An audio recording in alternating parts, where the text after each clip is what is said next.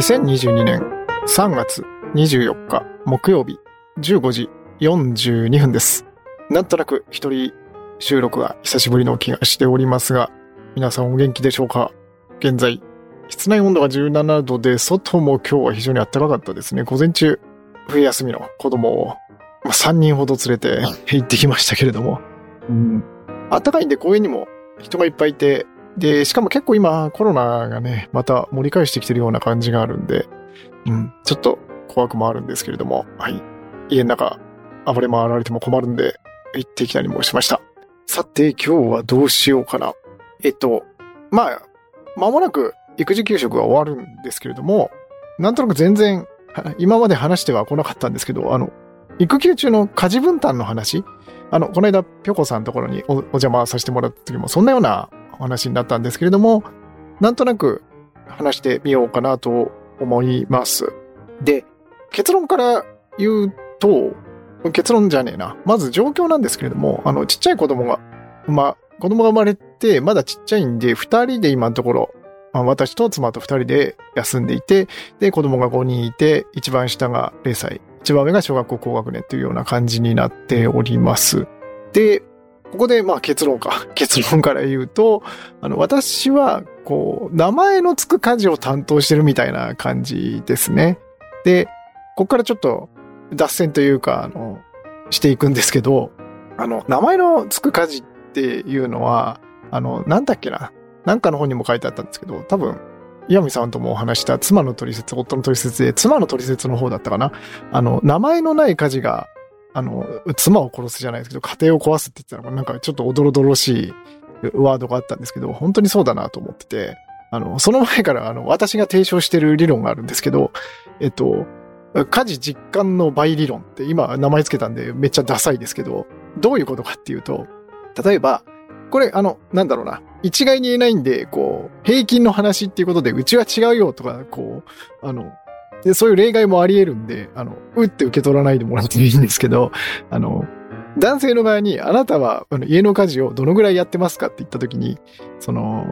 夫の方の自己申告で、うーんと、うちはでも奥さんにそれなりに結構、まあちょっと多めにやってもらってるから、4、6で自分が4かなとか、こう、奥さんの方を立てるつもりでこう言ってるとするじゃないですか。でも、僕の睨んだとこ、それ、4の半分、2は絶対超えてないなっていう、こう、仮説なんですけど、私の。はい。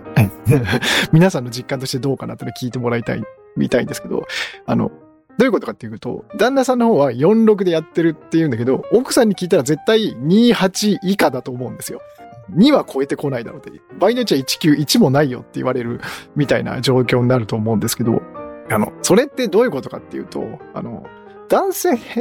男性って言っちゃうとあれなんですけど、男性は傾向的に、その、名前のつく作業しかこう、しかっていうか、名前のつく作業しかこう目につかないというか、逆に言うと名前のつかない、どこにも属さないような作業っていうのは、こう頭の中にこう入りづらい、目に入りづらいんですよね。なんで、なんていうのかな、例えば、あの、汚れたらさっと拭くとか、あの、例えば何日かおきにやる仕事とか、明確化して見えるようにしてくれればいいんですけど、トイレが汚れたら拭くとかっていうのも、それも、なんていうのかな、汚れたの行き地がわからないと、この、やりようがないとか、うん。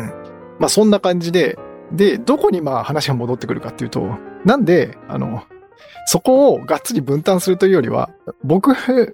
がこう見える家事を担当して、で、あの、残りを奥さんにやってもらおうかなっていう。まあこれ多分、あの、僕が今偉そうにこんなペラペラ喋ってますけど、多分、あれなんですよ。僕は大したことなくて、あの、奥さんの家事遂行能力がかなり高いんでやってきてるっていう、このかなりそっちに頼った感じになっているとは思うんですけどね。はい。で、もっと具体的に言うと、あの、食事の準備と、あと子供の送迎、あと洗濯は全部やらないけれども、あの、半分以上は洗濯もやるっていう感じで、だから、主にこの3点ですね。食事、洗濯、送迎。だから自分としてはそんなにやってる感じないんですね。これでも、うん、3割、4割？いや、どうだろうな。うん。まあでも全体像が何とも言えないけど、なんか単純に、この作業が2で、この作業が3でとか言いづらいですもんね。うん。なんで、そんな感じです。で、やってみて、その、食事のところなんですけど、これ、意外だったのが、その食事作りって、この手伝いで入るとものすごく難しいんですけど、パイとしてはでかいんですけど、全部一手に引き受けると、その、なんていうのかな、途端に見えやすくなるというか、その食材買ってきて、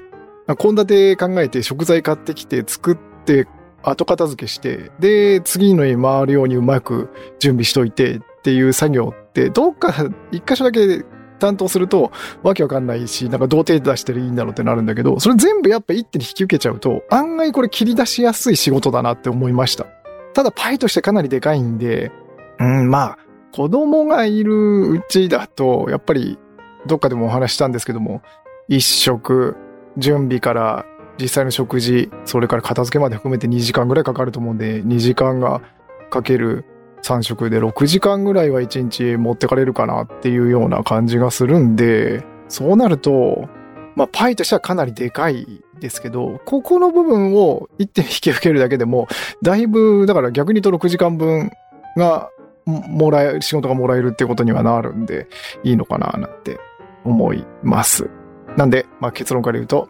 家事の分担は私がやってるのは、食事作りのほぼ全てと、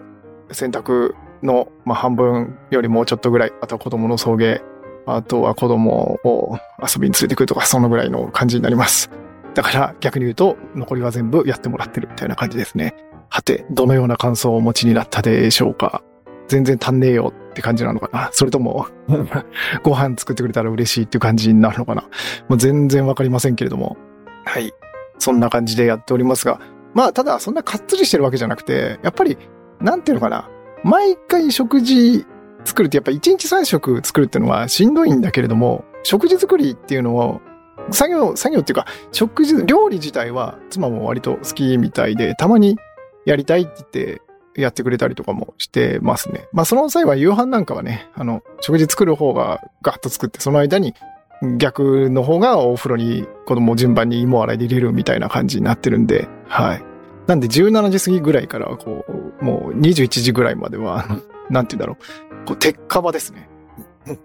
飯作りながら並行で風呂に入れて食わせて、で寝かすみたいな。